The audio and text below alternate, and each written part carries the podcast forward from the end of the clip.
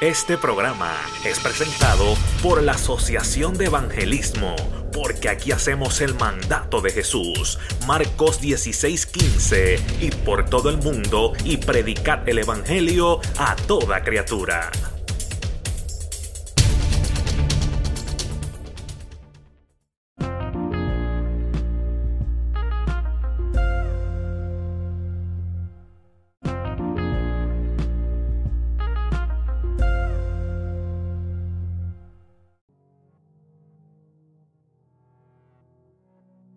Muy buenas noches, Dios te bendiga. Bienvenido a este tu programa de cara a cara con la verdad. Este, esperando, ¿verdad? Que este sea nuevamente un programa de edificación para tu vida. Programa de estudios bíblicos donde nos gusta traer la verdad eh, tal y como está en la Biblia. Conmigo se encuentra esta noche dos grandes amigos, se encuentra mi amigo y hermano Raúl Pacheco. Yo quiero que Raúl dé un saludo al pastor Raúl Pacheco. Dios les bendiga a cada uno de los amigos y hermanos que se está conectando. Amén. A través de esta plataforma y a través ¿verdad? de este programa de cara a cara con la verdad. Dios les bendiga.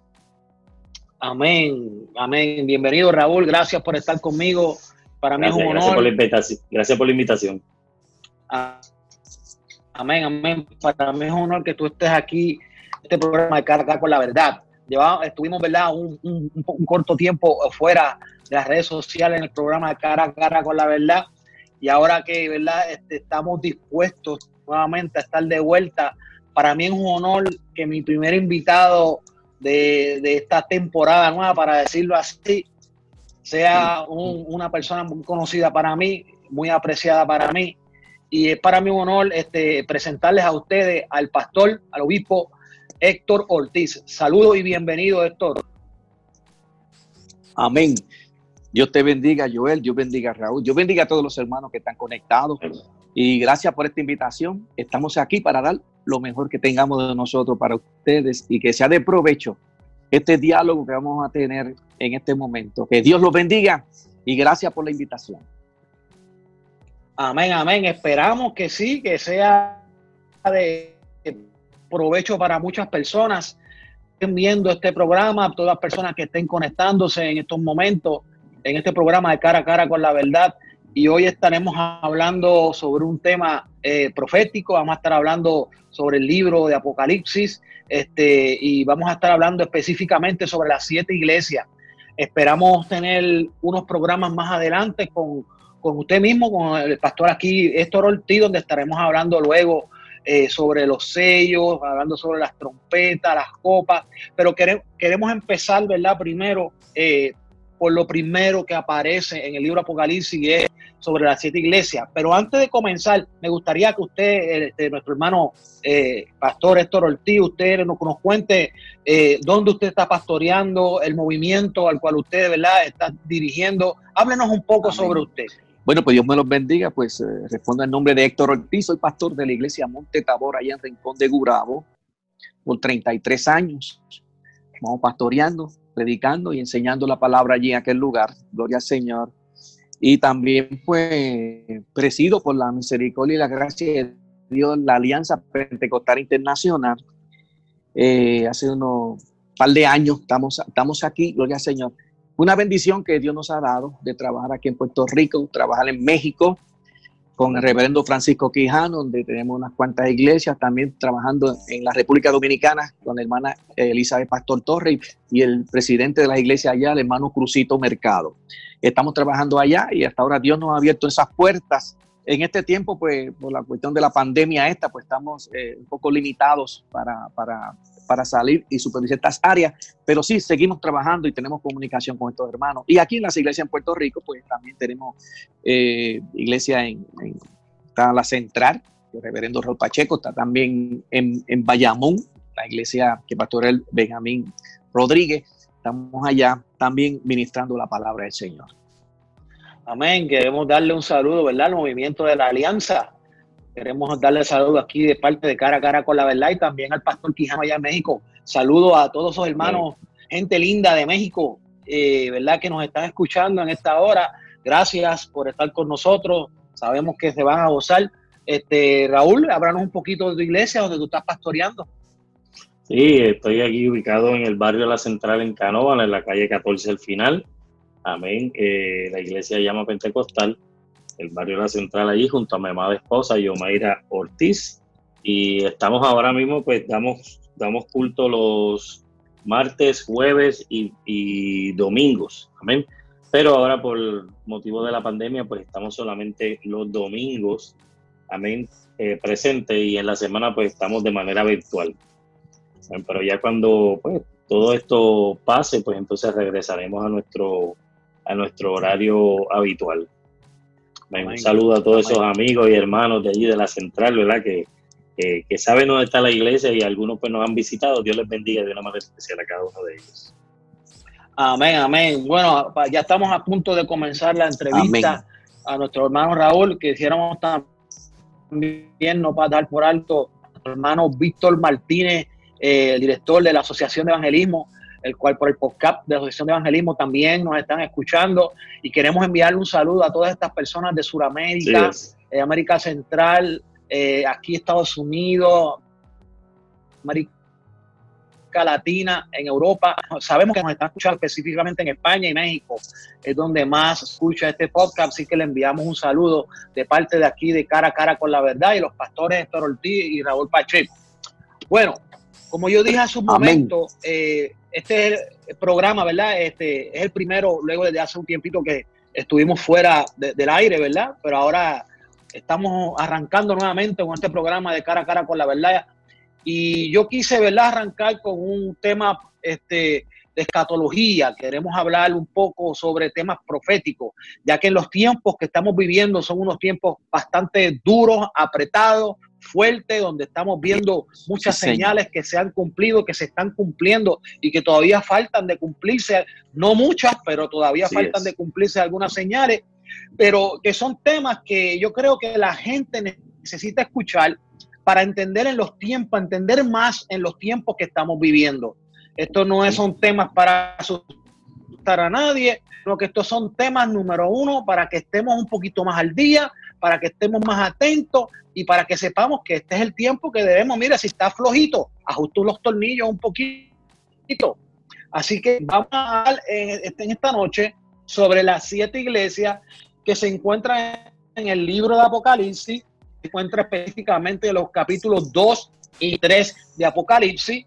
Este, y yo quisiera comenzar, hermano Héctor Ortiz, pastor, ¿qué es el Apocalipsis? Me gustaría que usted dijera qué es el Apocalipsis, quién lo escribió y a quién se dirige el mensaje de este libro. Son tres preguntas en una. ¿Qué es el Apocalipsis? ¿Quién lo escribió?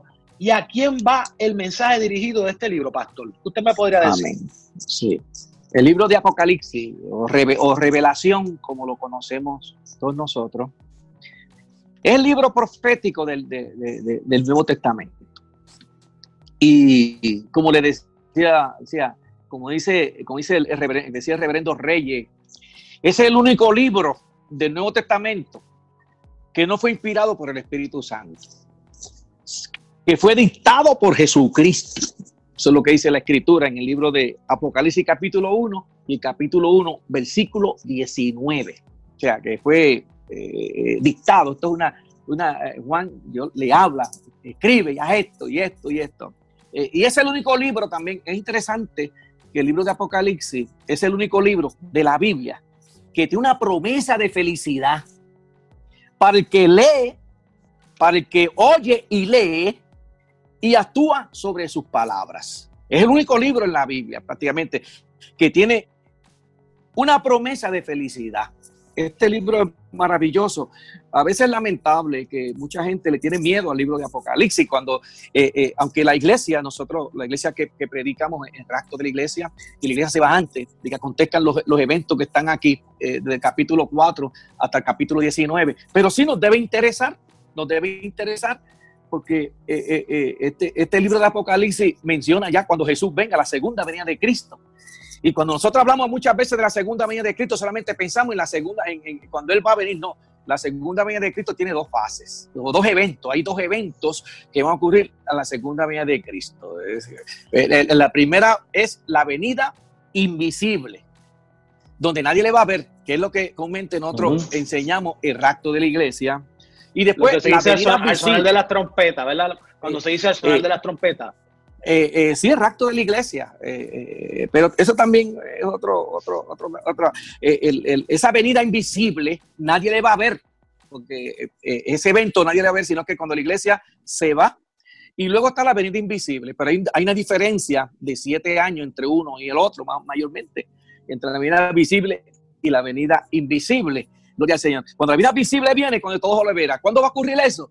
Después que pasen prácticamente todo este, todo este sinnúmero, esta gama de juicios que están en el libro de Apocalipsis, que el pueblo de Israel reconozca y diga, ven Jesús, entonces que dice que él va a venir y se va a parar sobre el monte de los olivos. Gloria al Señor. O sea, eh, eh, esa, eh, por eso, porque es el único libro de la Biblia que tiene una, promesa de felicidad. Y ahí me encanta esto, para que lee, lo oye y actúa sobre su, su, palabra. Por eso dice, bienaventurado, dice el, bienaventurado, del, griego, del griego Macarios, que quiere decir feliz, gloria al Señor. El que lee y los que oyen la palabra de esta profecía igualan las cosas que están escritas en ella. O sea, no es no solamente leer, oír, guardar las palabras que están escritas en ella. Eso dice Apocalipsis capítulo 1 y versículo 3. Gloria al Señor. También tú que el libro de Apocalipsis es un libro de juicio. Y por esta situación a muchas personas le entran en pánico cuando ven los eventos que ocurren en, ese libro. Pero es un libro de juicio, ¿por qué? Porque eh, la humanidad prácticamente le da la espalda a Dios. Y, eso, y todo, todo eso, esos rechazos de Dios acarrean juicios de parte de Dios para su creación. Gloria al Señor. Y el libro de Apocalipsis es un libro de juicio y no le aprovecha, como decía nadie, yo te lo digo ahorita, no le aprovecha a nadie, a nadie leerlo sin ponerse primero en paz con Dios a través de la sangre de redentora de Cristo. Porque el libro de Efesios, capítulo 2 y versículo 14, dice que Él es nuestra paz. Gloria al Señor. Él es nuestra paz. Mire, pero también es interesante nosotros saber que el propósito de estos juicios que están registrados en el libro de Apocalipsis, el propósito de estos juicios eh, de la gran tribulación que, que, yo diría que están pronto a, manifestarse sobre la faz del mundo, ¿sabe? Estamos viendo señales, eh, este siglo XX, yo no es para meterle miedo a nadie, pero este siglo XX está trayendo unas cosas raras que nunca habían acontecido. Ahora mismo hay un, programa en YouTube eh, donde, donde, donde presentaba, comenzó el año 2020 con un terremoto, especialmente. Luego eh, eh, se mete esta pandemia. No hace mucho se metió una, una, una, masa de nube del desierto de Sahara que nunca había ocurrido aquí. Y siguen, y siguen surgiendo eventos, no solamente aquí, no solamente aquí, porque en África, en esa área allá, se ha metido lo que nunca había ocurrido, una manada de langostas, especialmente la langosta del desierto. La langosta del desierto es la más peligrosa y han arrasado con medio mundo. Fuego por todas partes, inundaciones. O sea, estamos viendo cosas que aunque, aunque no queramos, eh, eh, y no es que empiezan, sino que esto, como dice la Biblia, esto no es el fin, pero son principios de dolor. y, el, y, el, y el propósito de estos juicios de la gran tribulación, uno, hay, son tres áreas. Número uno, será el día de la aflicción para Israel. Eso dice Zacarías capítulo 13, versículo 8 y 9. Y Jeremías capítulo 30, versículo 7. Será el día de la aflicción de Israel. ¿Por qué? Porque el libro de Juan, ¿qué dice el libro de Juan capítulo 1, versículo 11? A los suyos vino y los suyos no le recibieron. Actualmente, en, actualmente, en el día de hoy, porque, porque los judíos que regresaron en 1948 a su patria, regresaron bajo el sionismo.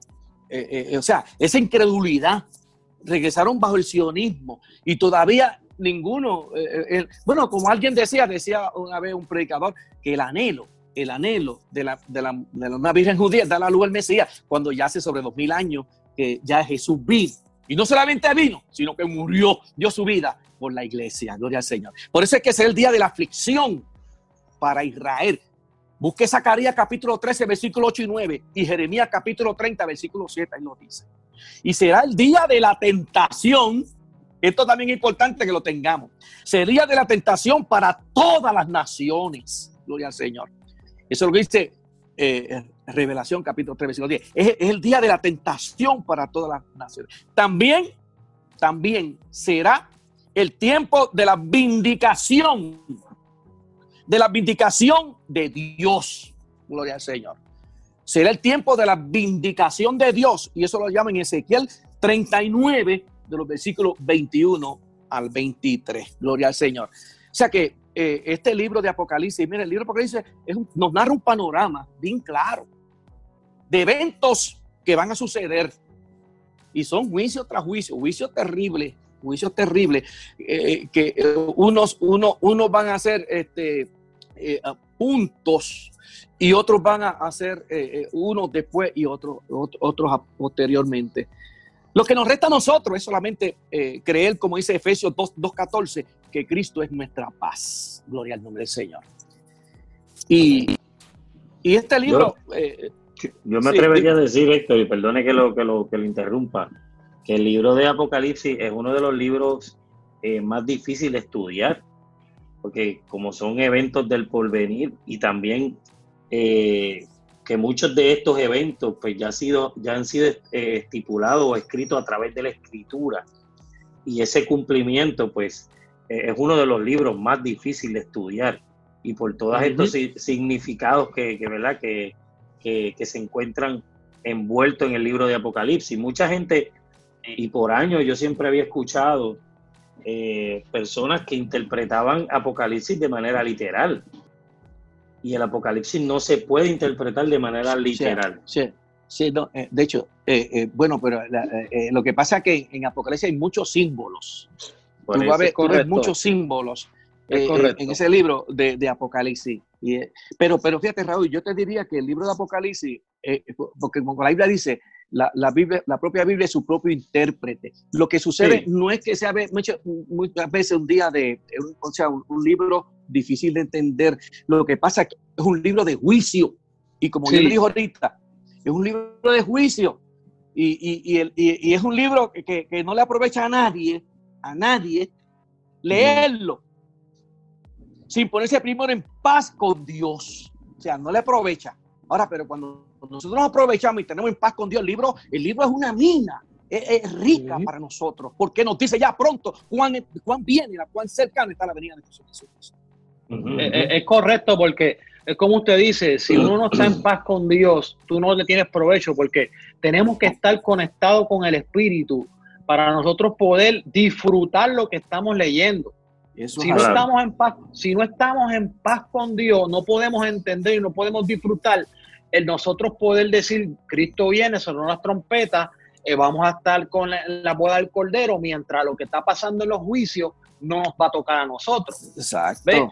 Entonces, tenemos que estar en paz con Dios para tú poder disfrutar lo que tú estás leyendo y saber que muchas de las cosas que van a pasar ahí no nos van a tocar a nosotros. Claro. Entonces, el que no está en paz con Dios o no lo cree o no lo disfruta porque sabe que lo que va a pasar es juicio por su vida. No, y tú sabes, yo, yo hago el comentario, yo hago el comentario, yo hago el comentario porque posiblemente de las personas que, se conecten con nosotros, ¿verdad? Que estén escuchando, pues muchos de ellos no tienen quizá una preparación teológica, un conocimiento. Y muchas veces, muchas de estas personas comienzan a leer el libro de Apocalipsis y lo abandonan porque no lo entienden. Entonces es bueno este tipo de programa para, para que, que, se pueda entender que lo digo, digo difícil no porque, no, no por el hecho de que, ¿verdad? Eh, por, lo, por lo que nos aprovecha a nosotros, sino por el hecho de que no se puede leer de manera literal. Hay muchas cosas aquí que tienen interpretación y hay que buscar esa interpretación correcta, porque es escatológico, ¿verdad? Son eventos del porvenir. Y mucha gente pues los toma lo, lo, leen y, no, y realmente no lo entienden. Yo me he encontrado con personas que no, no, entienden nada del libro Apocalipsis. Fíjate, Raúl, es una cosa interesante porque el libro de Apocalipsis fue escrito en un estilo literario, un estilo literario común. dentro de la comunidad judía de la época. O sea, ese libro fue escrito de una forma literaria común y, y entonces, como tal, forma parte de la llamada literatura apocalíptica que también incluye Entonces yo le pregunto, pastor. Capítulo 7, versículo 12. Sí, y yo le pregunto, pastor, ¿este mensaje de esta iglesia es dirigido a los judíos o a nosotros los gentiles? El mensaje de este libro. Esto. Eh, el mensaje de, Apocalipsis. Sí. No, no a la iglesia. La iglesia está. Nosotros tenemos que arreglar nuestra vida y tal para irnos, no pasar ese proceso. Porque si usted no se ve en el rato, usted va a ser parte de esos juicios de parte de Dios que vienen ahí. Bien sea si usted si está vivo cuando cuando cuando, cuando tengan estos acontecimientos. Si está muerto y se ha muerto sin Cristo, pues va a estar enterrado hasta la última de la de, la de la resurrección. O sea que a nosotros nos compete tener paz con Dios, como decíamos ahorita. Ok. y, y este libro fue una revelación que se le dio al apóstol Juan. Juan. Esto, Juan es el autor de este libro esta revelación directamente, por eso que le digo ahorita, que es el libro profeta del Nuevo Testamento, que es el único libro que yo, que, que, no fue inspirado como los demás por el Espíritu Santo, sino fue una revelación, fue dictado, por decirlo así, por nuestro Señor Jesucristo. Es el Apocalipsis. Yo quiero leer el Apocalipsis, capítulo, eh, libro, capítulo 1, versículo 1, para que, para que veamos. Dice, la revelación de Jesucristo que Dios, que Dios le dio para manifestar a su siervo las cosas que deben suceder pronto y las declaró enviándolas por medio del ángel a su siervo Juan. Gloria al Señor. Y el versículo 19 que dice, gloria al Señor, escribe las cosas que has visto y las que son y las que han de ser después de estas. Gloria al Señor. O sea que por eso fue que le digo ahorita que yo me, me alineo a lo que dice el hermano Reyes, que es el, libro que, fue, fue, fue, un libro que fue dictado directamente por Jesucristo, gloria al Señor. Sí, porque la palabra dice que la Biblia fue inspirada por el Espíritu Santo. Y es bueno, ¿verdad?, que usted haya traído ese punto, porque este, cuando se habla de, la inspiración del Espíritu Santo, ¿verdad? Aunque la Biblia fue escrita por hombres, pero esos hombres fueron inspirados, inspirados. por el Espíritu Santo en un momento dado, donde el Espíritu Santo los inspiró a escribir lo que está plasmado en la Biblia. Pero entonces el libro de Apocalipsis fue directamente unas instrucciones y una visión que se le dio al apóstol Juan, directamente de la voz de Jesucristo, directamente a Juan, que en ese momento era el último apóstol que quedaba vivo. Que quedaba vivo.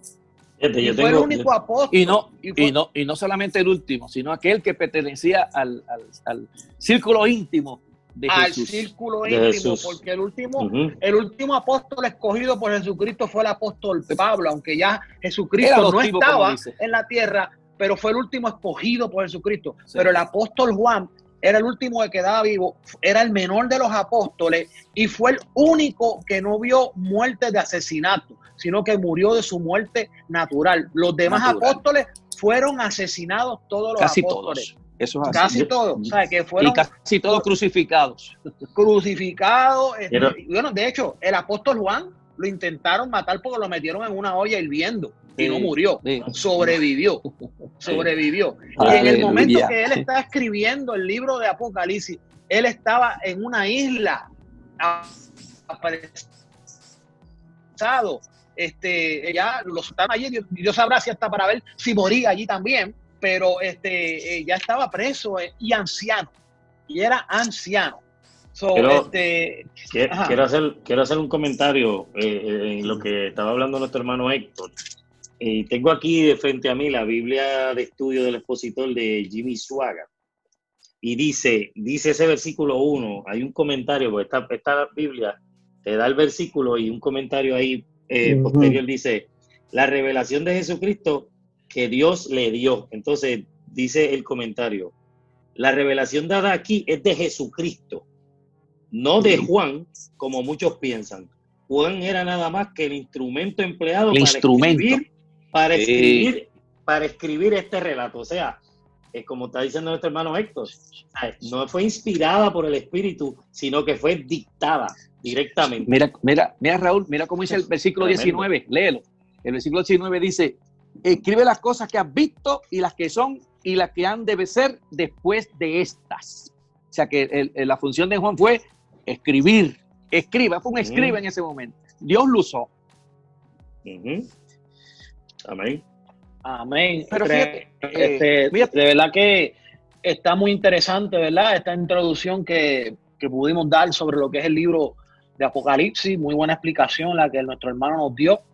este, también, Joel, disculpa un momentito, quiero hacer una salvedad, un señalamiento aquí. Y es que, por ejemplo, ¿por qué muchas personas son renuentes a leer este, hasta este libro de Apocalipsis y dice, algunos pues dice que no lo entienden, porque es que existe una infinidad, existe una infinidad de maneras de interpretar los mensajes de este documento, de este libro. Existe una infinidad, gloria al Señor. Algunos, excepto de, eh, eh, lo denominado, por ejemplo, hay cuatro, como, hay cuatro escuelas proféticas. Y depende cuál sea la escuela profética.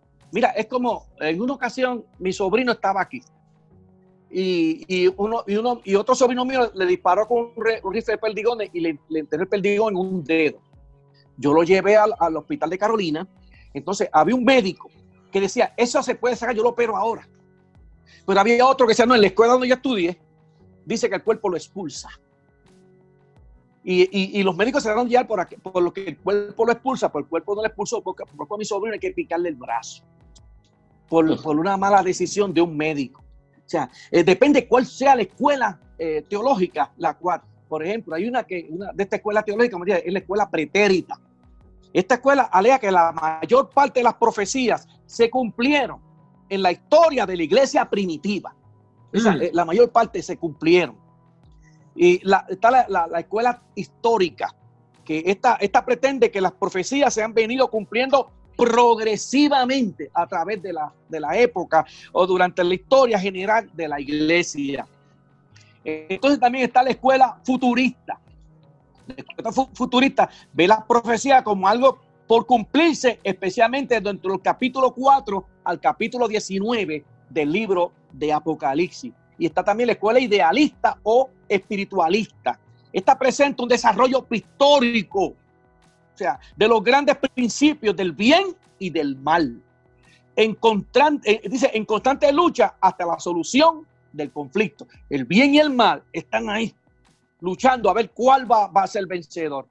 Y, mira, y muchas personas, quiero decirte sobre estos juicios, muchas personas se alinean al pensamiento eh, de, la, la, Biblia reformadas, mentadas.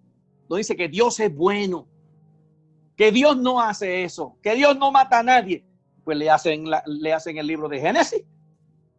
Mm. ¿Qué pasó con Acán, el pecado de Acán? ¿Qué pasó cuando el pueblo se rebelaba contra Dios? O sea, Dios, eh, que eh, aún eh, cuando Dios tenga que echar al infierno a, esta, a las personas que no le fueron fieles, no lo recibieron a Jesucristo como su Señor y Salvador, lo va a hacer por amor, porque por amor entregó a su Hijo por nosotros. Y por ese mismo amor los van a ser lanzados a ese lago de fuego. Por eso es que eh, la iglesia del día de hoy tiene que abrir los ojos, mirar a aquel, como dice Efesios 2.14, aquel que es nuestra paz. Amén, amén. Este, que bueno, este principio, ¿verdad? Que hemos tenido esta introducción ha sido muy interesante, muy buena. Así que vamos a continuar. Eh, vamos a estar hablando, ¿verdad? Dijimos sobre las siete iglesias. Y las siete iglesias Luego de la introducción del libro y del saludo, comienza el, libro hablando un mensaje a las siete iglesias. ¿Qué son las siete iglesias? Mira, estas son siete ciudades. Son siete ciudades, eh, pueblos prósperos, que los vamos a mencionar en, en breve. Pero ahora, hay cuatro maneras también, cuatro maneras en, que los mensajes a las iglesias pueden explicarse. Cuatro maneras en que los mensajes a la iglesia pueden explicarse. Número uno, en el sentido local. O sea, a las iglesias de Asia Menor, a que fueron originalmente dirigidos. Segundo, en el sentido de exhortación. Esto fueron destinadas a todas las iglesias de todos los tiempos como un instrumento por medio del cual ellas pueden discernir su verdadero estado espiritual ante Dios. Tercero, en un sentido personal, en las exhortaciones dirigidas a todo aquel que tiene oído y en las promesas a todo aquel que venciere. y en el sentido profético, que es el que nosotros estamos ahora señalando, que es el evento que ocurrirá más tarde, que no han pasado todavía.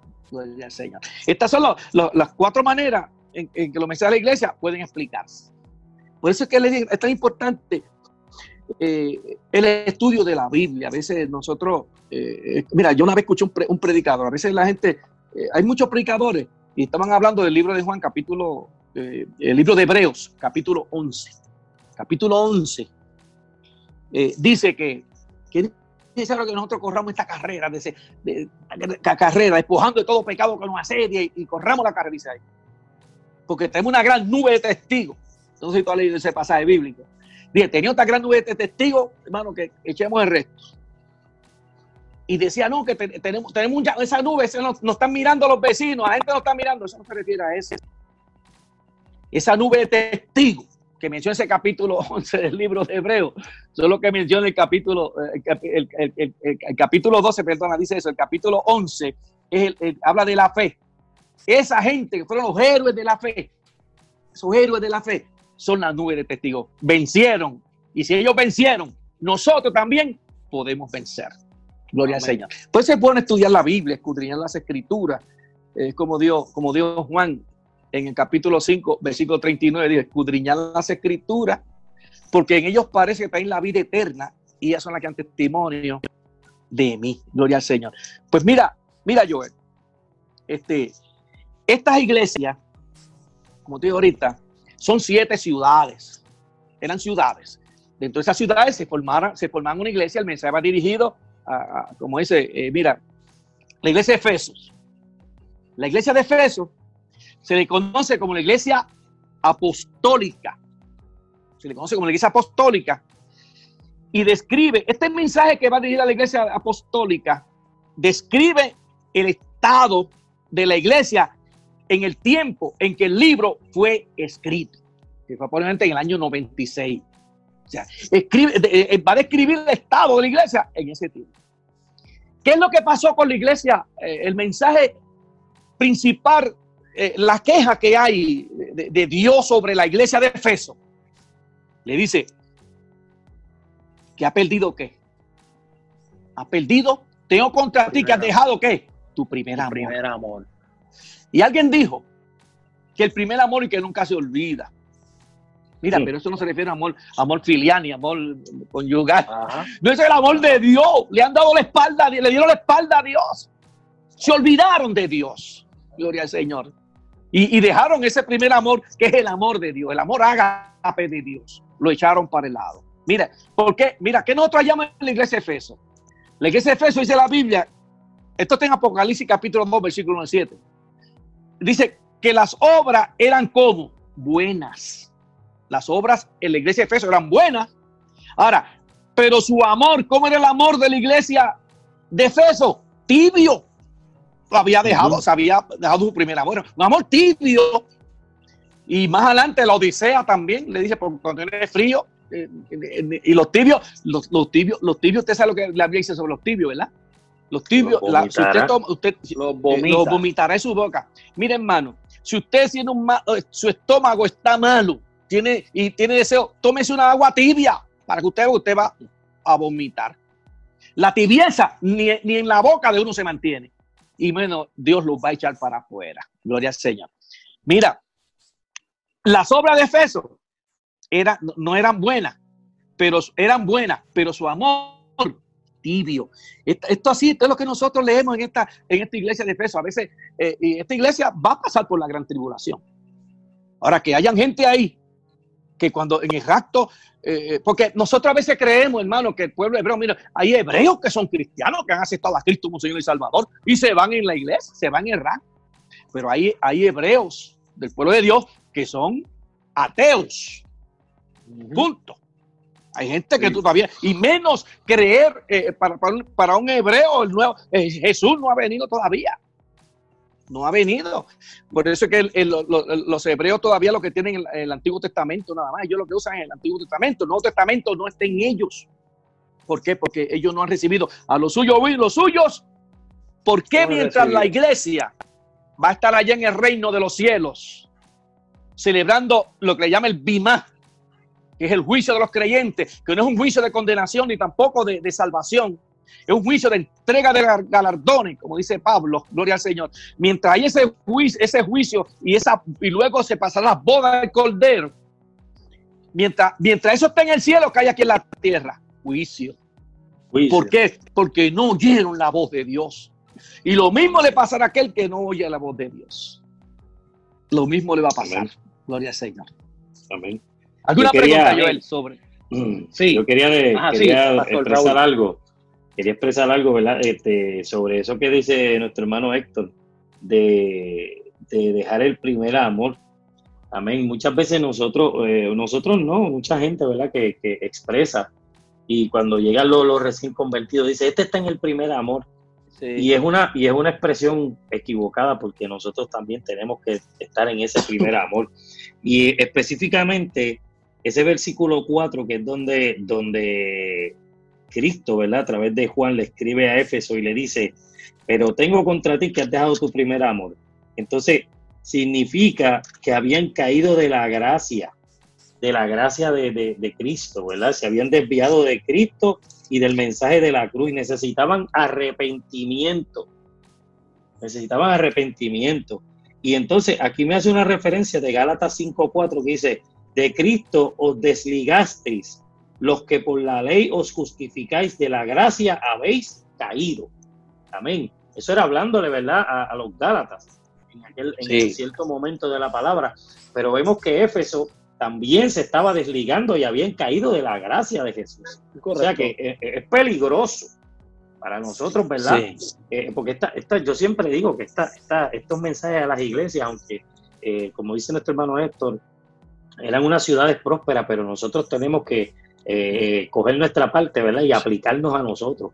Es peligroso caer de la gracia de Dios. Es súper peligroso. Esto yo lo comparo, perdóname, la mano esto yo lo comparo este, ustedes que son pastores, y yo imagino que ustedes han tenido momentos donde han tenido que sentarse a hacer eh, eh, charlas y eh, con, ¿verdad? A resolver situaciones. Muchas veces uno de los dos dice, es que ya yo no lo amo, es que ya yo perdí ese amor que yo tenía al principio, es que ya no es lo mismo. Y es muy peligroso cuando estamos hablando en el tiempo, en el, en el ámbito espiritual, que nosotros tengamos que estar avivando ese amor que nosotros sentimos por, por Cristo, por su palabra, y tenemos que estar siempre a ese amor.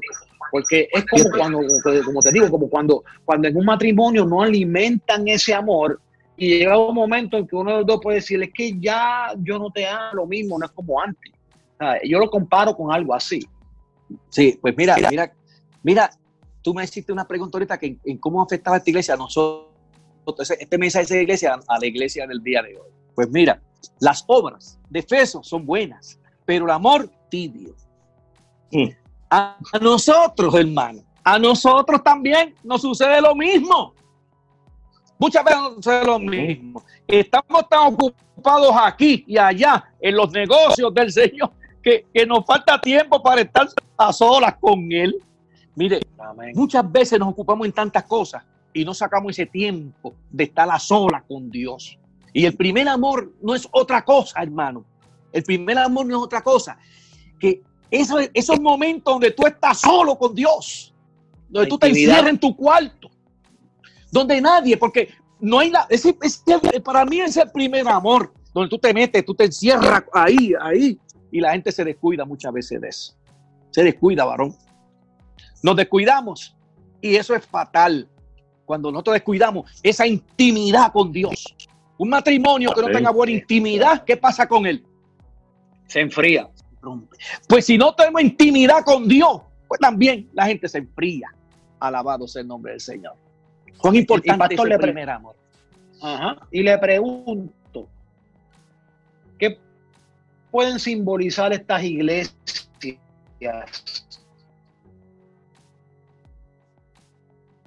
el día de hoy para nosotros los que te doy Dios. Sí, no, le, pregunto, ¿qué simbolizan estas iglesias para el pueblo de Dios? ¿Qué símbolo traen? Bueno, eh, eh, estas iglesias, ahora mismo eh, eh, solamente hay una iglesia que no va a pasar por la gran tribulación, que es la iglesia de Filadelfia. Todas las demás iglesias van a pasar por la gran tribulación. ¿Por qué? Por descuidos. Descuidos. Cada una de ellas ha tenido descuidos. Porque mira, la iglesia de Efeso rechazaba a los nicolaitas y los nicolaitas tienen ella, mira, e, e, esta gente eran, amaban los placeres.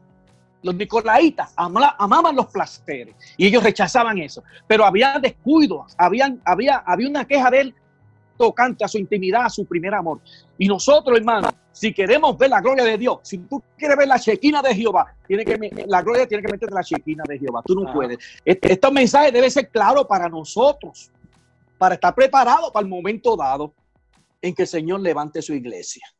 Tiene que estar preparada la gente y como te digo ahorita, tiene su símbolo porque para muchos pues depende del estado en que, tú la, veas. Fíjate, este, Joel y Héctor, mire, qué cosa. Eh, ellos rechazaban a los nicolaitas, que yo estaba aquí buscando y leyendo. Eh, eran doctrinas erróneas. Eran, este, traían, traían doctrinas eh, ¿verdad? que hacían errar a la gente. Y a pesar de que Éfeso los rechazaba a ellos, con todo y con eso, estaban alejados de Dios. Eh, eh, y, eso, y, eso se le, y eso se le puede llamar hasta, hasta, hasta cierto grado. Hipocresía, yo lo veo. Bueno, sí, y, y, religiosidad. Vivir, vivir, vivir, de una manera religiosa. pero, pero fíjate, Ajá. fíjate, Raúl, pero ¿cuánta gente tú no ves en la iglesia así? Que dice e, que aman a Dios. Por eso lo ¿Qué dicen que hacen esto? Eso, pero tu amor está frío. Ahora, eso yo iba a comentarlo ahora. Vamos a entrar, vamos a, entrar a la iglesia de Esmirna, que es otra iglesia también sumamente interesante. Gloria al Señor. La iglesia de Esmirna eh, se le conoce como la iglesia perseguida, porque describe el periodo de las grandes persecuciones. Eh, eh, la iglesia, hasta el 313, antes de por ahí, la iglesia tenía una persecución, tenían, la iglesia era, después de los apóstoles, eso entró en guerra Ustedes han oído mencionar las cruzadas, que eso fueron más tarde también, pero, pero, pero guerras. La iglesia, los cristianos los mataban. Mira lo que pasa con, qué pasaba con Pablo. Pablo era un perseguidor de la iglesia y cogía a los cristianos y los metía presos. Gloria al mm. nombre del Señor. Pues esta, esta, esta iglesia de Esmirna, y Esmirna significa mirra, mirra, que mirra es una sustancia amarga que describe muy bien a una iglesia perseguida. Gloria al nombre del Señor. Ahora bien, el Señor le dice a la iglesia de Esmirna, yo conozco tus obras, tu tribulación y tu pobreza, pero tú eres rico, le dice, tú eres rico. Ahora, ¿qué pasa? E, estaba en el versículo donde estaba la sinagoga de Satanás. Casi nada, casi nada. La comunidad judía de Esmirna, quiero decirte que la comunidad judía de Esmirna fue la que la que fue la instigadora del martirio de Policarpio. Usted oyó oído la historia de Policarpio, ¿verdad? En el año 156. Mire, este, este, este señor, la, la, comunidad judía, fue la instigadora de la iglesia de Esmirna que a Policarpio le pegaron fuego. Pero el hombre le decía, si tú rechazas a Jesús y reniegas su fe, te perdonamos la vida. ¿Qué fue lo que dio Policarpio? 86 años hace que le conozco y todo lo que me ha hecho ha sido bien. Alabado sea el nombre del mm. Señor. Esta es la iglesia de Esmirna, la iglesia perseguida. Gloria al Señor. Perseguida por la por, comunidad judía. Alabado sea el Señor.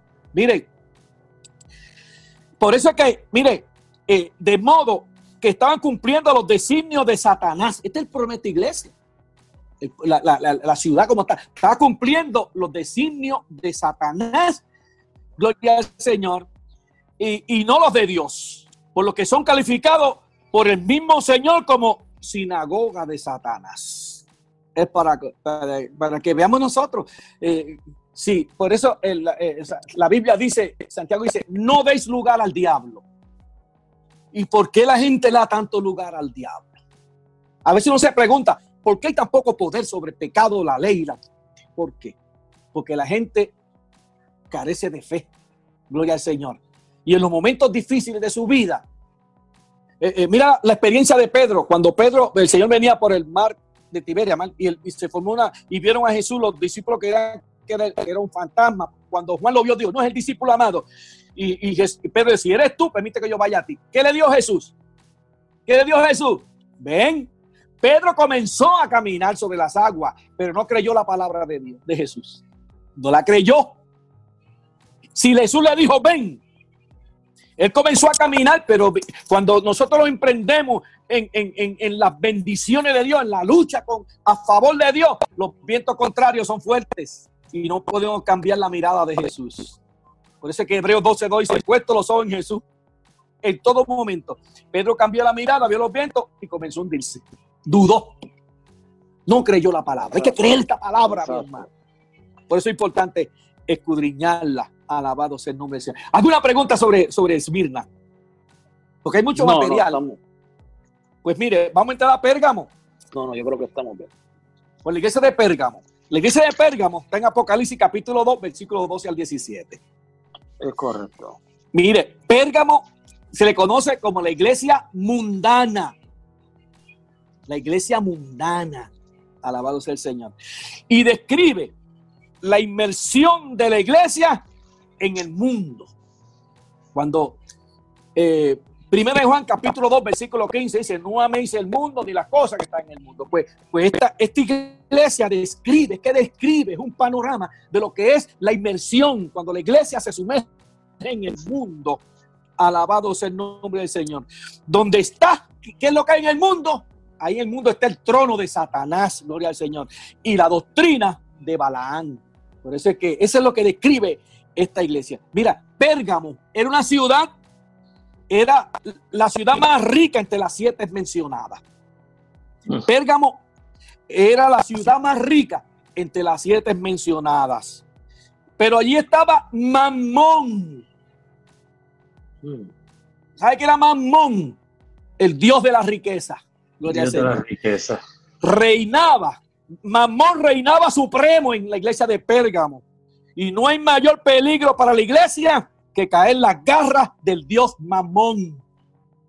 Y el amor a la riqueza. Por eso es lo que Jesús dijo, gloria al Señor, que no hay peor que el amor al dinero. Eh, y no es que el dinero sea malo, sino el amor al dinero. Y esta gente, se además Pérgamo, además Pérgamo adoraba a Escolapio. Pérgamo adoraba, esta iglesia de Pérgamo adoraba a Escolapio que era el dios de la medicina. adoraban, ¿saben? Su forma era de una serpiente. Es la misma que tenemos. Los médicos todavía siguen usando ese emblema de una serpiente para medicina. Y, su adoración es escudriñar la fuente secreta de la vida. Esta, esta era las enseñanzas que se colaban en la iglesia mundana de Pérgamo. Gloria al Señor. Pregunta. O sea, que era, era una iglesia idólatra. Sí. No, no idólatra, porque hay otra que es el idólatra. Esta, esta era mundana, mundana, es rico, porque tú no has visto que la gente cuando tiene dinero cree que son dueños del mundo. ¿No te acuerdas aquel joven que fue al Señor y le dijo, maestro bueno, ¿qué tengo que hacer? Que él fue con intención de, darle una ofrenda buena al Señor para que el Señor lo, le diera un canto, un apartamento en el cielo. Yo, yo creo, no, no estoy muy seguro, pero creo que leí en una ocasión que esta iglesia de, de Pérgamo estaba en esta ciudad que era una ciudad que era muy comercial, había mucho comercio. rica, rica. Era, había mucho comercio y por eso era que era rica, porque había, había mucho, mucho comercio. Entonces era, quedaba en unas rutas donde, donde había, donde atravesaba mucho la, la, las rutas comerciales. Ese, esa ciudad de Pérgamo estaba en esa ruta y por eso era que había mucho comercio y por eso era que se había mundanalizado tanto porque ya ellos no estaban eh, eh, pendientes a la cruz ni al, ni mensaje de Cristo, sino que eh, su Dios era el dinero. Y entonces se, se, desvivían por, por, hacer dinero, por, por negocios. lo, que, podemos, lo que está hablando hermano. Comparar, podemos comparar eso con, con las iglesias de hoy en día que su enfoque es lo monetario. Eh, eh, podemos decir pues, que son iglesias mundanas, porque su enfoque no, es, no es llegar a las almas, su enfoque no es este, predicar el evangelio, sino su enfoque es enriquecerse, llegar a, lo, que, se llama también la, doctrina de la prosperidad. Este, eso es, eh, esa, esa muy, esa, esa, eso que tú traes, la doctrina de la prosperidad, es muy afín, afine a la iglesia de Pérgamo. Ok, ok, so, que, que eh, estamos viendo, ¿verdad?, cómo, cómo cada iglesia tiene su símbolo y qué representa. Sí. Este, y también cada iglesia tiene su época. Tiene la, la- su época. Bueno, eh, eh, se tiene su época. Este, Sí. Amén. Mira, y entramos a la cuarta iglesia, que está en Apocalipsis capítulo 2, vi- versículos 18 al 29. La iglesia de Tiatira. Y yo te digo ahorita que la iglesia de Pérgamo, pues no era, no era- no se le podía catalogar como la idólatra, porque la iglesia de Tiatira sí era la iglesia idólatra. Esta iglesia, eh, la iglesia corrompida por la idolatría, así se conocía la iglesia de, de, de, de Tiatira, la iglesia corrompida por la idolatría. Mira, esta es la época del papado, la época del papado. El triunfo de la religión de Balaán, gloria al Señor. O sea, la religión de Balaán era la mundanalidad, gloria al Señor. Sí. Y de los nicolaitas, la dictadura, la dictadura sacerdotal. Esto es lo que imperaba en la iglesia. Por eso decía la iglesia y de la iglesia corrompida por la idolatría, gloria al Señor. Y mira, ¿por qué? Como Jezabel, esto es lo que el mensaje lo, lo presenta ahí, como Jezabel introdujo la, la idolatría en Israel, así el romanismo, el romanismo hace su mezcla de cristianismo y religiosidad pagana. Eso, eso es lo que nosotros vemos. Mira, yo no quiero ofender a nadie, no quiero ofender a nadie, pero esto es claro. Yo conocí unos católicos que eran espiritistas. O sea, hay como una mezcla de. Hay, hay uno, y yo no digo, hay católicos buenos, hay muchos católicos buenos, y yo, y el que salve es Dios, pero a veces hay una mezcla. A, a muchos católicos tienen una mezcla de espiritismo con catolicismo. Y entonces nosotros, cuando uno dice que, cuando dice que eh, cuando Jezabel introdujo la idolatría en Israel, así en Roma mismo, el romanismo hace su mezcla de cristianismo y religioso, cristianismo religioso y pagano. Gloria al Señor. A esta iglesia, a esta iglesia de Tiatira, se le condena porque se atreve a echar fuera a una, no se atrevía a echar fuera a una impúdica profetisa. Había una Mm. profetisa en esta iglesia que era la que, la que, la Mm. que, la que, la que dije, la que movía el, el chocolate, La que Era que repartía el bacalao. la que repartía el bacalao, pero era una, una mujer mundana. ¿Y, ¿Y qué pasa? A veces las iglesias, nosotros viendo una persona que sabe que está mal, no se atreven a echarlo fuera y siguen dándole gabela, siguen volando chiringa con él. Mire, mire, hay iglesias que se masculan espiritualmente. ¿Oyeron? Iglesias que se masculan espiritualmente.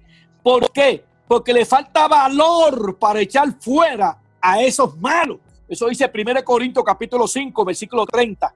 Dice, quita pues ese perverso de entre vosotros. O sea, hay que tener esa autoridad para echar fuera. Aquel que está mal, hay que sacarlo. Punto. Y la iglesia de Teatira le pasaba la toalla. Y no se atreve a echar aquella mundana, aquella profetisa mundana, que lo que hacía corromper y meter la iglesia en el paganismo y la idolatría. Pregunta. Sí, eh, eh, me gusta eso que usted dijo.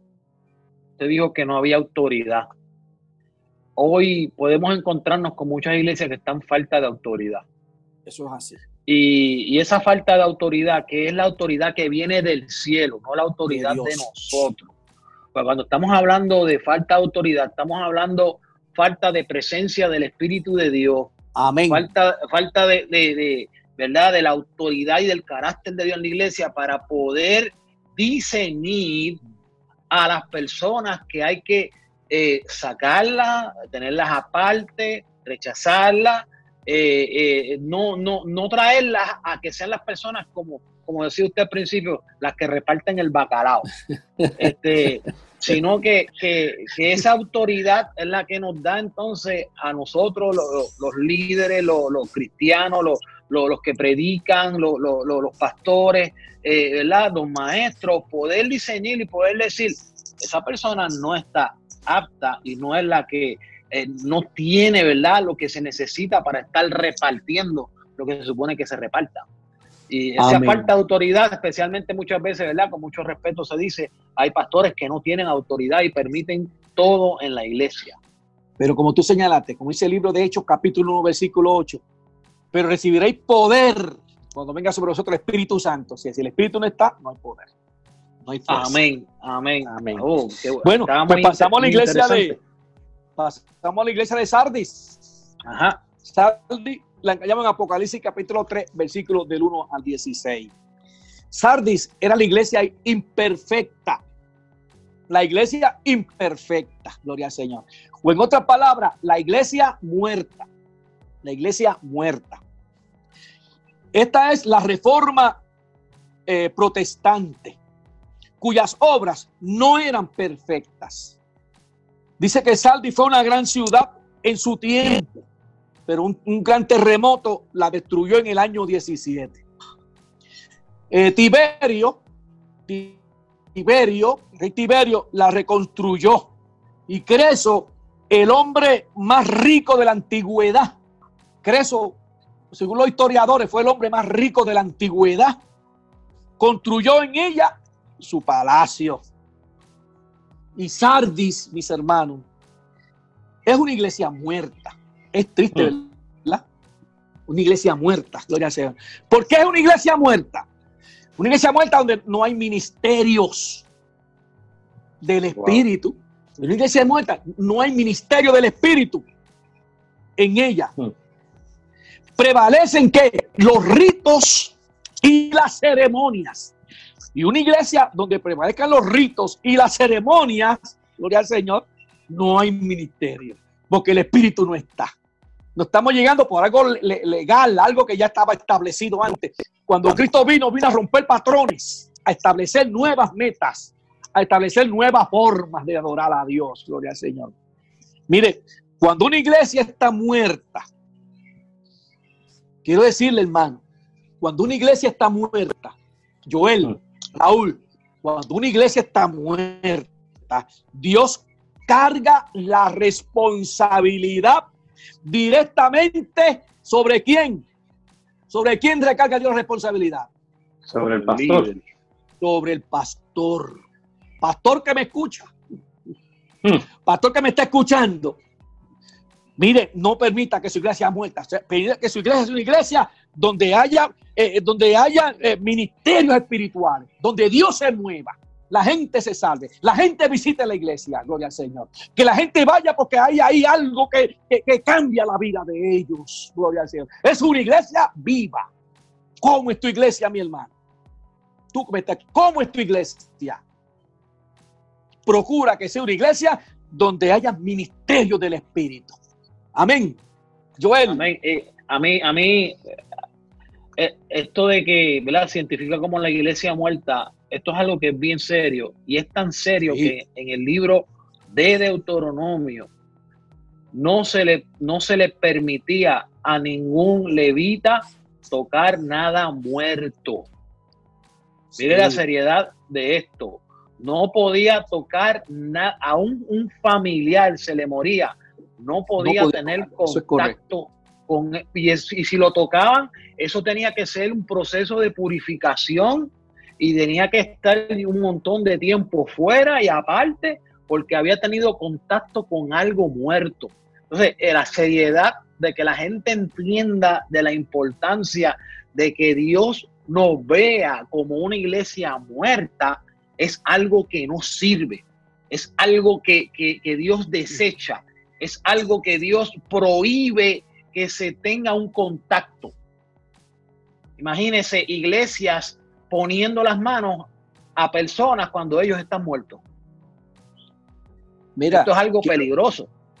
sí, No, no hay, un crecimi- señalamiento no hay crecimiento de la iglesia, no hay crecimiento Sí. en el área espiritual, iglesia- no hay nada. y la iglesia, la iglesia de Saldi está pasando por esa experiencia. Ahora bien, escuchen esto, pero como esta es una iglesia que son por época, dice que un nuevo, un nuevo acontecimiento comenzó con Lutero, el gran sistema protestante que es evidentemente el sistema de Sardis. Entonces, en su aspecto, eh, en su aspecto dispensacional, en su aspecto dispensacional. Salvi representa el periodo entre 1517, 1517, que es el, levantamiento de Lutero contra las ventas de indulgencias. Si usted conoce la historia, sabe que Lutero fue expulsado de la iglesia católica. ¿Por qué? Porque eh, primero se decía que, que usted sabe qué son las indulgencias. Las indulgencias son el pago, la gente, porque primero se decía que la, gente que moría sin Cristo iba a lo que le llama a, un, a un, al, ¿cómo le llaman esto? Que, al purgatorio. Al purgatorio. Entonces, el que tenía dinero, el que tenía dinero, pues echaba la ofrenda. Y, y, qué pasa? los, los, los, sacerdotes llevaban especialmente el, el, el gozofilacio hacia donde había dinero. Y tan pronto ese, ese, esa moneda que echaba tocaba el fondo del cántaro donde echaba el dinero, el alma por quien se hacía esa ofrenda daba un salto del, del purgatorio y caía al reino de Cristo. Tremendo. entonces, pues Martín Lutero se opuso a eso. Y, y tú ves que Martín Lutero dijo que la salvación no es por pago de indulgencia, sino que la salvación es por la fe. Por eso dice en el libro de, de Romanos 1.16 que el justo por la fe vivirá.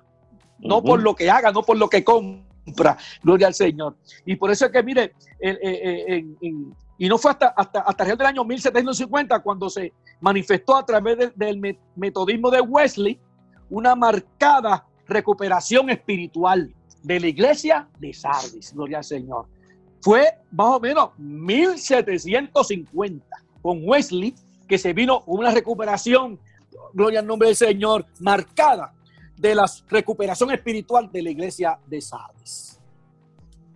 Amén. Amén. Amén. Así que hemos hasta ahora estamos, estamos yendo por el camino correcto y hemos tenido muy buenas explicaciones y narraciones sobre las iglesias, este, que ya llevamos cinco, ahora vamos para la sexta iglesia, no, no, que es la de Filadelfia, ¿verdad? La de Filadelfia. La iglesia de Filadelfia. Mire, la iglesia de Filadelfia se le conoce como la iglesia renovada. La iglesia renovada.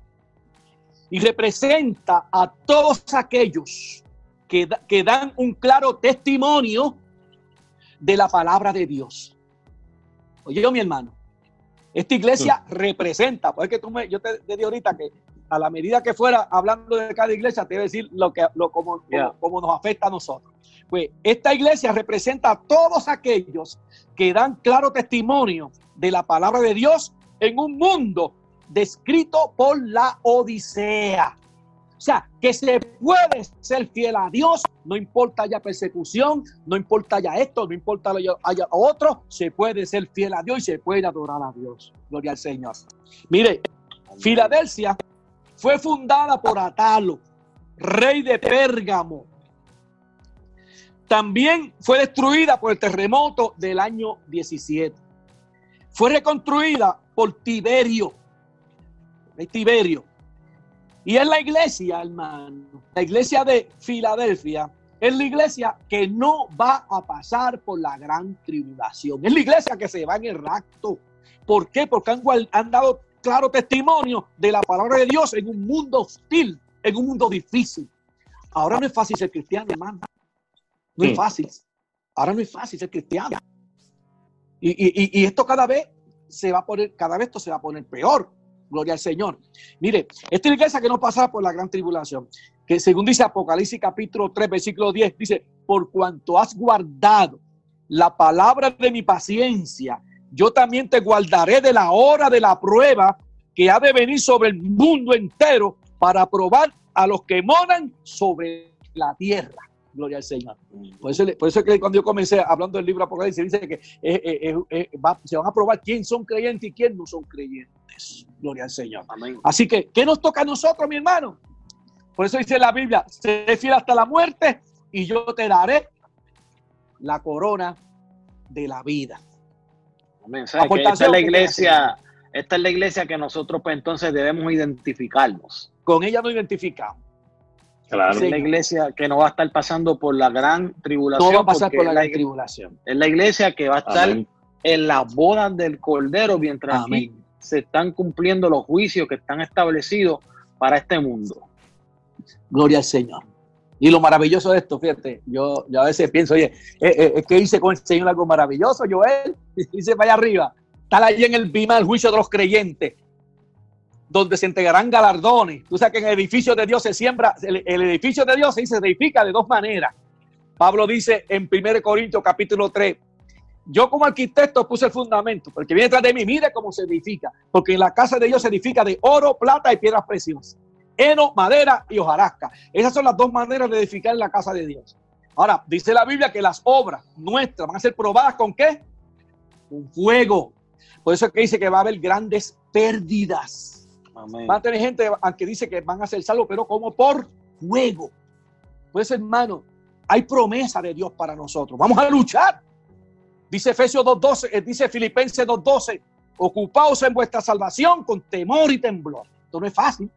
Dice el libro de Efesios, dice el, el Efesios capítulo 6, versículo 10, dice, gloria al nombre del Señor, que hay que acercarnos eh, a, Dios, el Dios que todopoderoso, que es Dios, y el 12 dice que nuestra lucha no es contra sangre ni carne, sino contra principado, contra potestad, contra gobernadores tinieblas, contra este espiritual Son cuatro poderes terribles. Por eso dice el versículo, el versículo dice, fortaleceos en el Señor y en el poder de su fuerza. Y ahí es que tenemos nosotros meternos. Fortalecernos en el Señor y en el poder de... Se puede ser fiel a Dios. Y somos fieles a Dios. No pasamos por lo de la Odisea. Y entramos en la iglesia de la Odisea, que es la última. Mm. Pues mire, mi hermano. Esta iglesia se encuentra en el capítulo de Apocalipsis, capítulo 3, versículo 14 al 22. Es la iglesia apóstata. Esta es la iglesia apóstata. Y se caracteriza por la satisfacción propia. Óigame, esto es triste cuando, cuando las personas se lucran. Hay pastores que se van a lucrar y hay gente que se lucran de la iglesia, gloria al Señor. Y la satisfacción propia en aquella forma de profesión religiosa no pasa a ser más que externa eso eh, eh, eh, está pendiente solamente a, lucrarse, alabado. Puede ser una iglesia apóstata. Y la apostasía, hermano, mire, es terrible. negar, la, negar la fe. Es negar lo que nosotros creemos. Predicar lo contrario, gloria al Señor. Mire, y la Odisea, mire, esta iglesia era el centro bancario. La Odisea era el centro bancario de Asia Menor. Era una ciudad modernísima, una ciudad modernísima. Eh, contaba con una escuela de medicina para ese tiempo, un hipódromo donde corrían caballos y tres teatros en su tiempo de la iglesia. Este, cuando estaba en el tiempo de la Odisea. Una iglesia, era, una, ciudad New York, modernísima. New York, la Babel, Señor. Ahora, dos, mira, mire, mire, hermano, escuche, dos grandes pecados eh, se le imputan a la iglesia de la Odisea. ¿Cuáles son? Mire, fueran su propia complacencia debido a sus riquezas. Y esto, por eso es que la Biblia dice que cuán difícil que un, que un rico entre en el reino de los cielos. No quiere decir que no entre, porque a veces los ricos creen que pueden comprarlo todo que son dueños de todo. Y, a veces hasta abusan de, ese estado en que se encuentran. Y estos dos pecados, miran, su propia complacencia debido a sus riquezas y su tibieza espiritual. Tenía una hmm. tibieza, no le importaba. Usted no se dan cuenta lo que pasó con el rico y Lázaro. La Biblia dice que el, el rico hacía grandes fiestas. Óigame, grandes fiestas. Y allí iba Lázaro todo llaga, lleno de llaga, enfermo. Y, sabe que antes, antes se comía, y, para Lázaro comer, tenía que pelear con quién. Para Lázaro vendió comer, tenía que, tenía, que, tenía que competir con los perros. Porque los ricos antes hacían su fiesta y se limpiaban la grasa de la, de la carne con pedazos de pan. No habían servilletas así. Entonces eso lo tiraban a los perros y ahí estaba Lázaro y tenía cuando caía un pedazo de pan de eso tenía que levantarse a un perro si quería comer, si no, no comía. Pero ¿qué dice la Biblia? La Biblia dice, el libro de Proverbios dice, acordado de los pobres, acordado de los pobres. Y este rico no se acordó de Lázaro bajo ninguna circunstancia. Y dice que murió rico, el rico, ¿y qué pasó con él? Dice que fue sepultado. Cuando Lázaro murió, ¿qué dice? Se lo llevaron los ángeles. Y cuando estaba ya en el infierno, porque para ese tiempo el infierno y el, seno de Abraham, el, seno de Abraham, había un abismo que lo separaba, pero nadie podía ir de un sitio a otro. Y cuando él vio, vio a, Abraham y dice, Padre Abraham, envía a Lázaro que pase un dedo por mis labios. Oiga, y, y, después le dio, manda uno allá, que tengo muchos hermanos. Mira, si tienen la ley y los profetas que lo escuchen. Y nosotros, amados hermanos, tenemos la palabra fiel, esa palabra es lámpara a mis pies, como dice el, Salmo 119, versículo 105, es lámpara a mis pies y lumbrera en mi camino. Y la gente no quiere esa palabra, no quiere escudriñar la escritura. Por eso es que estamos, esto es bueno, hermano, escudriñemos las escrituras, porque en ellos parece estar en la vida eterna. Y esta iglesia, hermano, esta iglesia eh, eh, tenía su complacencia debido a su riqueza y su tibieza espiritual digna eh, concomitante de la prosperidad material. Soy rico, decían ellos. La, la, Odisea, búscalo para que te decía, soy rico. ¿Qué les, eso decía ella. ¿Qué le decía a Dios? Eres pobre, desnudo, ciego y miserable. Esto le contestaba el Señor. Sin embargo, sin embargo, aún dentro de la iglesia apóstata hay lugar para el arrepentimiento de cualquier iglesia hay lugar, porque la Biblia dice arrepentidos y convertidos. El que confiesa que Jesucristo es el Señor, oiga, Dios no, no, no, no, no, le cierra la puerta, gloria al nombre del Señor. Por eso que dice, yo estoy a la puerta, dice esa, esa yo estoy a la puerta y llamo. Si alguno abre la puerta, gloria al Señor, yo entraré a él y cenaré con él y él conmigo. Dice Apocalipsis capítulo 3, versículo 20, gloria al Señor. Pero de no aparecer ese franco arrepentimiento, de no aparecer ese franco arrepentimiento, la sentencia será firme contra la iglesia apóstata. Por mm. cuanto eres tibio, esta es la sentencia, ¿sabes? Que está en el versículo, capítulo 3, versículo 16. Por cuanto eres tibio y no frío ni caliente, te vomitaré de mi boca. Triste, amado hermano. Triste. Eh, esto, esto hoy, hoy precisamente estábamos hablando en la iglesia, en la escuela bíblica, sobre el libro de Habacuc, donde Habacuc estuvo viviendo un tiempo donde la iglesia estaba en la apostasía y donde la, donde la, la profecía, donde la, la, revelación que se le dio a, al profeta eran que entonces los babilónicos iban a entrar, iban a tomar al pueblo por su pecado. Entonces, eh, eh, esto de la apostasía, que es renegar, que es virarse en contra de Dios, es entrar en la idolatría, eh, es muy, ¿verdad? Hay que tener mucho cuidado con esto, porque no solamente en nosotros adorar a otros dioses, no quiere decir lo, que es lo único que nos lleva a nosotros a la apostasía. Hay muchas maneras que nosotros le damos la espalda a Dios y que renegamos de Dios y que renegamos nuestra fe. Hay muchas maneras de hacerlo. Así que es muy importante que nosotros podamos entender la importancia de la apostasía, no poder entrar. Y de hecho, los tiempos que estamos viviendo se les llama los tiempos de la apostasía. Dice la palabra que en los tiempos finales habrá mucha apostasía, porque habrá mucha gente que estará renegando su fe, que estará renegando en contra de Dios. Y, esto es muy peligroso porque el Señor toma acción contra los apóstatas.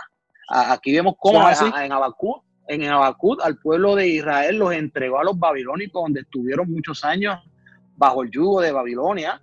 Este, que eso fue algo terrible, ¿verdad? Unos tiempos muy terribles, muy amargos para el pueblo de Israel.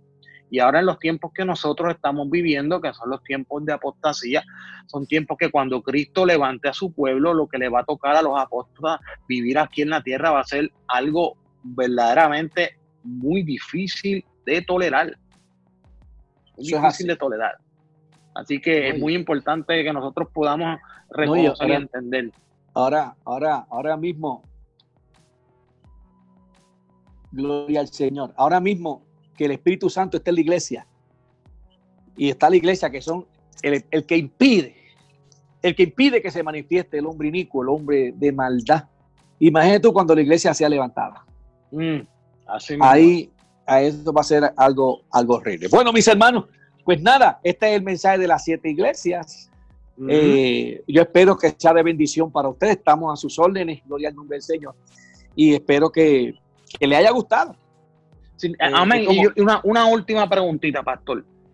¿Qué importancia debe tener este mensaje de las siete iglesias a la iglesia de hoy? ¿Qué importancia debe tener esto en la vida del creyente? Bueno, la iglesia de hoy debe poner sus ojos en Jesús y debe leer, lo, debe leer la trayectoria de cada una de estas iglesias, lo que le pasó, porque Dios, el potente ojo de Dios lo ve todo.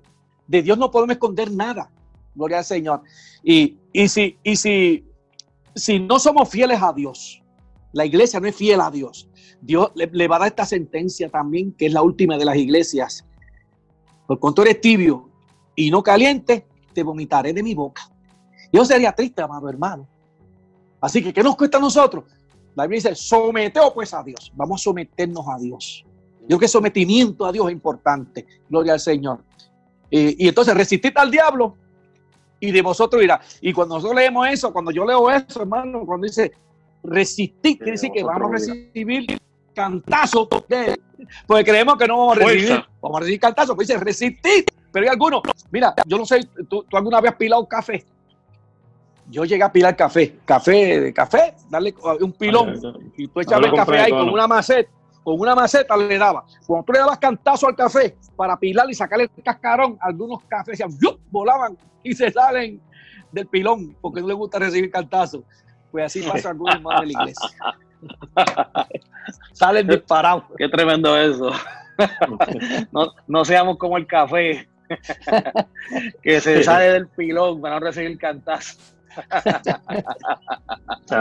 no, pero tremendo, pastor, de verdad que agradecido. Estamos, ¿verdad?, con esta poderosa eh, estudio, poderosa palabra que usted nos ha traído en este, ¿verdad?, nuevo programa de cara a cara con la verdad, donde pudimos hablar un poco sobre las siete iglesias. Y digo un poco porque necesitaríamos, necesitaríamos más de dos horas para nosotros poder hablar, más de dos horas necesitaríamos para poder nosotros profundizar eh, más todavía eh, de lo que serían los mensajes de las siete iglesias.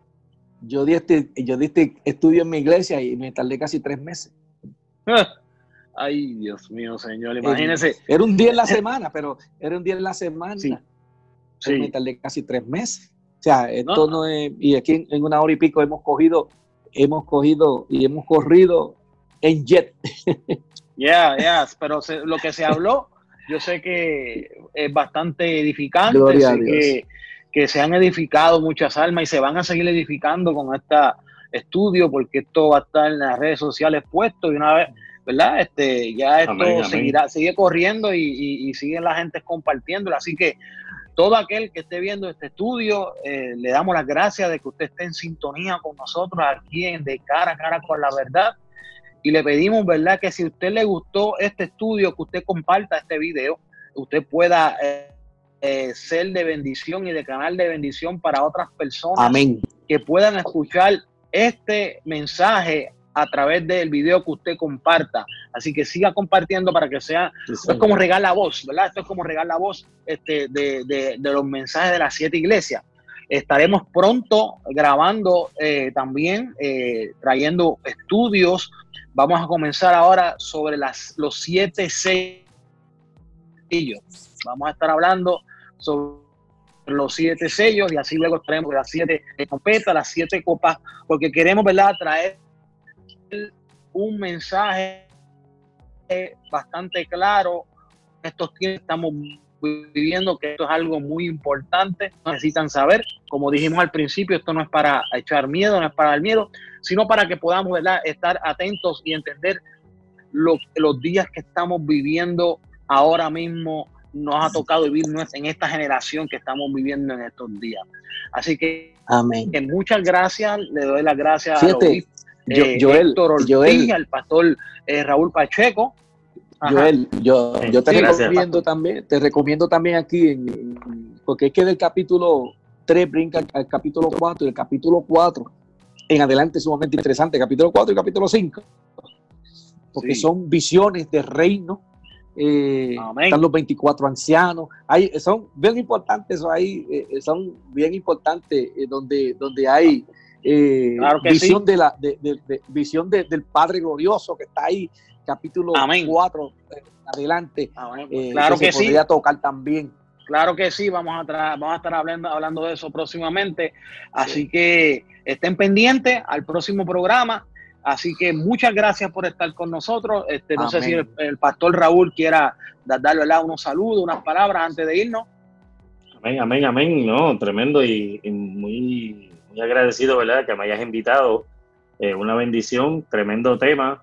Amén. Y todo este libro de Apocalipsis, ¿verdad? Es súper interesante para todo aquel que quiera eh, mantenerse conectado con estas, eh, estos estudios que se van a, llevar a cabo de, la, de las siete trompetas, las siete copas, amén, los siete sellos, todo, todo esto, ¿verdad? Todos estos juicios, como bien explicó nuestro hermano Héctor, que el libro sello, de Apocalipsis... trompeta y, vas, y copas. Exacto.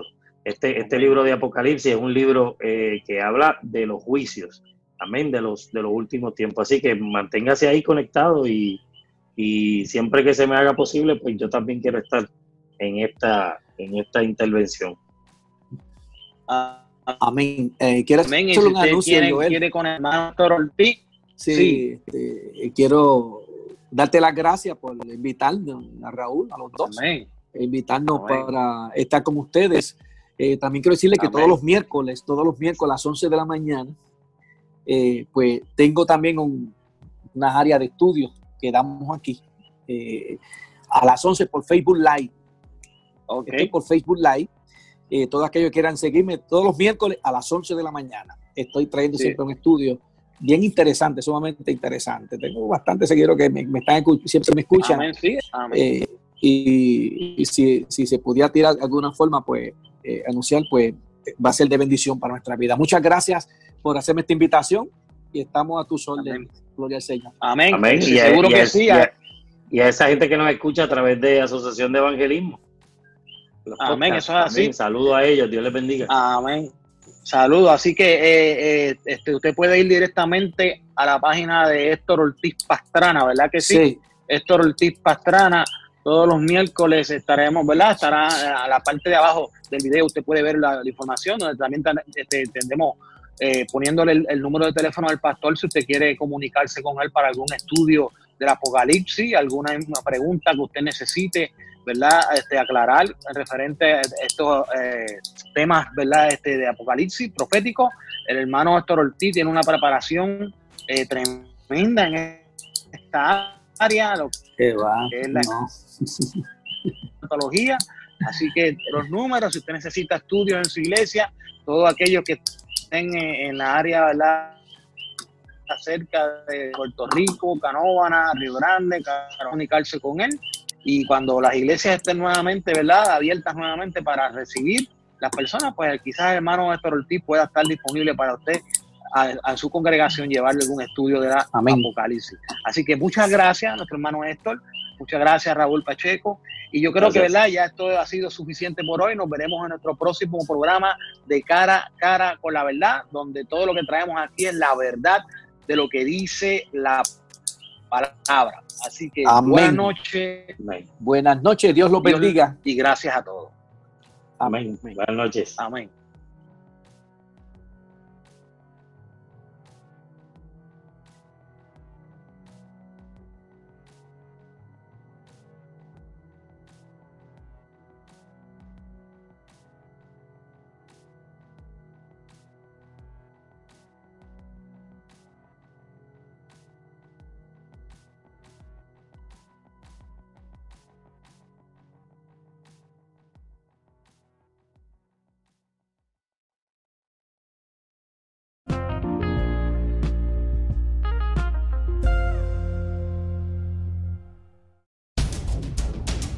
Este programa es patrocinado por Vida Cristiana TV en Facebook.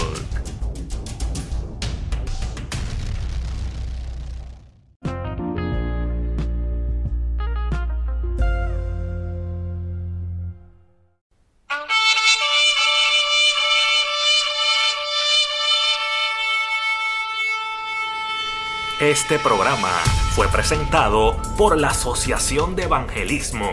Hebreos 4:12. Ciertamente, la palabra de Dios es viva y poderosa, y más cortante que cualquier espada de dos filos. Penetra hasta lo más profundo del alma y del espíritu, hasta la médula de los huesos, y juzga los pensamientos y las intenciones del corazón.